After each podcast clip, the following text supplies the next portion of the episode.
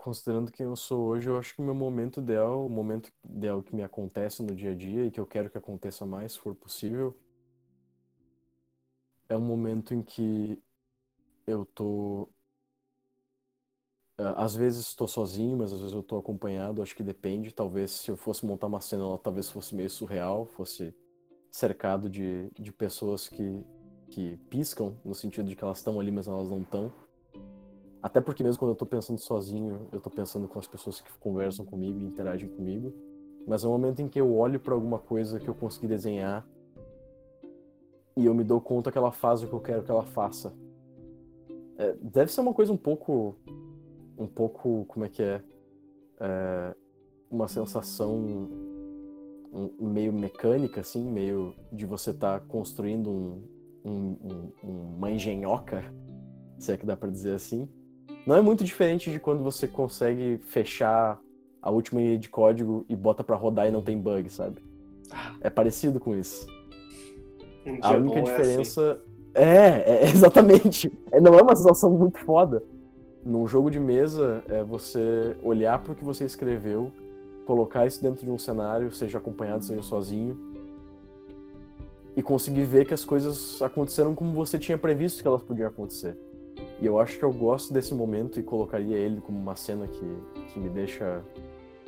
que me faz sentir bem, que me faz sentir realizado, porque dentro de um mundo totalmente descontrolado, saber que eu consigo fazer alguma coisa que faz sentido para mim. Talvez seja suficiente às vezes. Eu sou o Raul Fontoura, eu tenho vinte e tantos anos, um emprego fixo e uma vontade de fazer jogos que ainda não é meu emprego. Talvez essa seja uma apresentação possível para esse episódio. Claro. Não, uh, na real, o que eu quero perguntar é: o que, que te leva a querer contar a história? Bartolo, eu não sabia que tu ia lançar as perguntas mais difíceis de todas. Não, porque, porque é um ímpeto que eu tenho também, sabe? Eu não sei de onde ele veio. Eu meio que tenho uma ideia, mas eu queria ver se alguém tem. Uh, é mais eu... maduro nesses sentimentos do que eu. Ah, eu certamente não sou mais maduro em absolutamente nada, mas eu, eu talvez tenha uma pista de o que, que eu acho que parece é, uma motivação para mim por causa da, do justamente do, do como é que é da da linha que eu tenho escolhido para tentar ir nesse caminho, né? Porque assim, a gente nós dois fizemos a mesma faculdade de cinema, provavelmente fizemos em parte, não sei se você concorda, mas aí você diz pela ideia de que, bah, eu queria tentar trabalhar com alguma coisa que faz contação de histórias ou algo do tipo. Uhum, exato. Mas com o tempo, eu não sei se, se é uma boa ideia, mas eu vou acabar entrando na questão política. Assim, o cinema, ele é um lugar muito fechado por uma certa capacidade econômica, produtiva e de tempo. A, a coisa que mais nos separa, talvez, da capacidade de, de fazer cinema como a gente gostaria de fazer cinema é um pouco essa questão do tempo mais do que qualquer coisa. E é o que nos separa também de, tipo, é, é talvez seja o, o, grande cerne de por que, que a gente quer, gostaria muito que, que jogos, por exemplo, desenvolvimento de jogos fosse um ganha-pão. Porque a alienação do trabalho comum a, forma de, de produzir que a gente produz para algo que a gente não acredita e que a gente vende a força de trabalho, isso vai nos deixando, tipo, um pouco separados disso tudo, a ponto de. Eu não sei, se, eu penso que se eu pudesse viver de produzir pequenos jogos, ou de ajudar outras pessoas a produzirem jogos, ou, enfim, sabe, algo nesse sentido, talvez eu fosse me sentir mais realizado. Isso está sempre na minha cabeça, eu acho, desde 2010, quando foi eu que eu comecei a trabalhar com desenvolvimento e tal. Mas, na verdade, eu não sei. Uh, uma das coisas que eu tô sofrendo um monte para para escrever o post do Kentucky Road Zero é porque o jogo não vou tirar spoiler, tá? Uhum. Mas, mas, mas o, o jogo tá constantemente te fazendo pensar em as opções de vida que a gente não teve, as opções de vida que a gente deixou para trás ou que não escolheu, sabe? Ah, com certeza. E eu, eu assim, eu, eu joguei dois capítulos até agora e eu sei exatamente o que você tá falando. É interessante como jogos fazem isso em mais de um nível, né?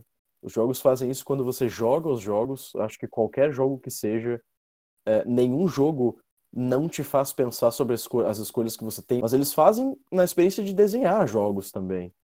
Parte da, da, do, do vigor, do, da, da coisa toda, do, do espírito, da inspiração que é tentar criar uma experiência de jogo, é que ela meio que te. Ela meio que te põe no espaço de você escolher todas as possíveis coisas que podem estar lá dentro. Você desenhar todo o espaço que uma pessoa pode explorar. E, de certa forma, quando você faz isso, você também tem que contemplar as próprias escolhas, porque vai ter coisas que você vai ter que deixar de fora. Você não pode colocar tudo dentro de jogo, nenhum jogo pode botar tudo dentro de jogo. E uma experiência que eu tive, que eu não esperava que fosse ter desse jeito, foi a primeira vez que eu joguei é, Dragon Age Origins.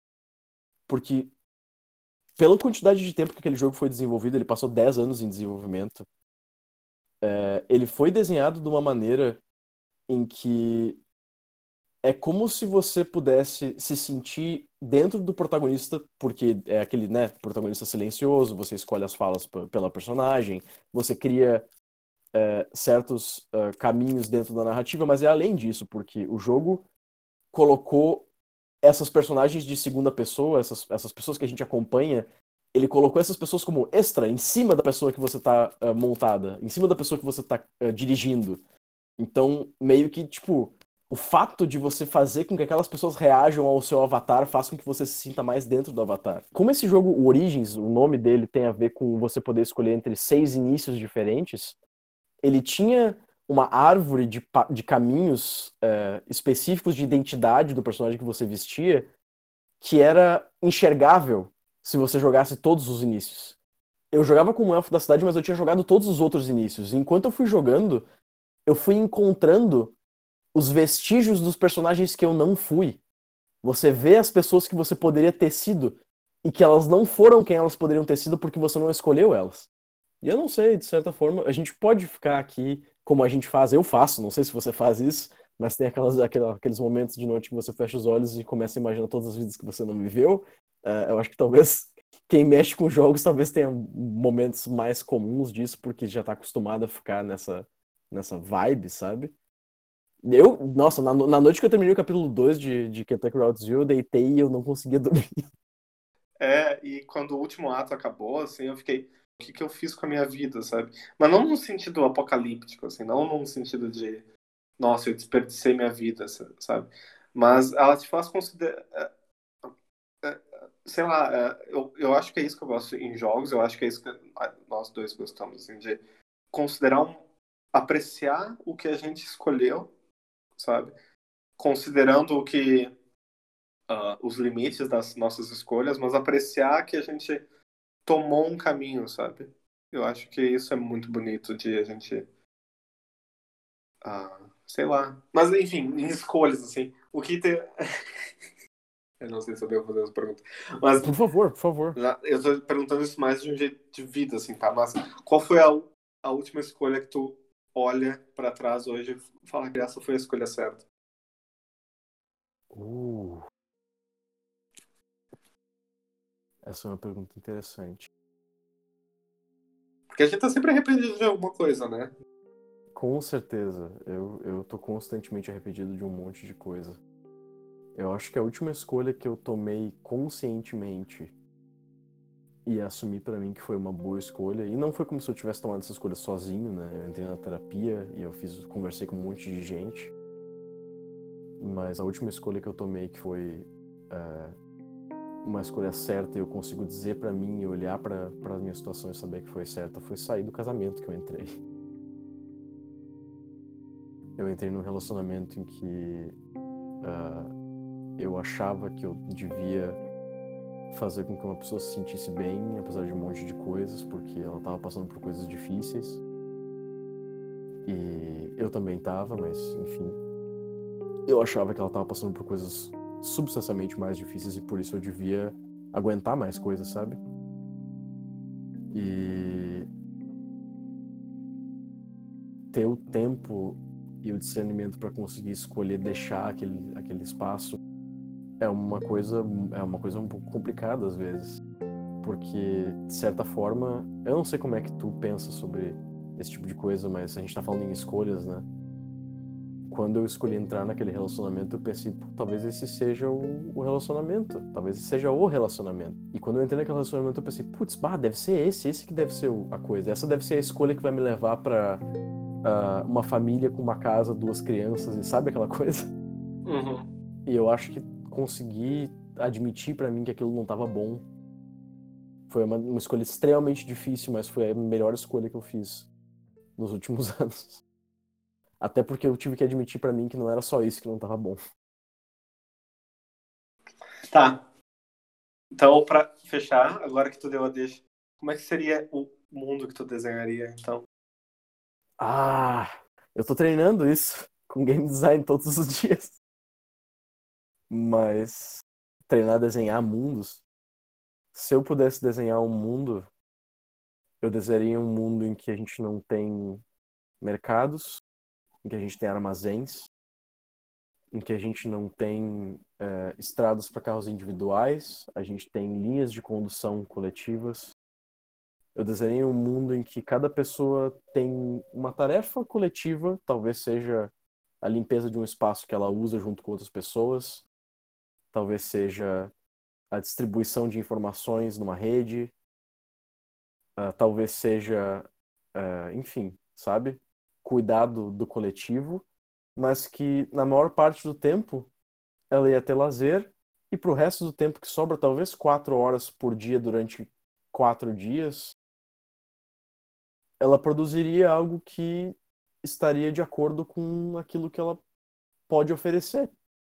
E ela levaria para ela aquilo que ela precisa.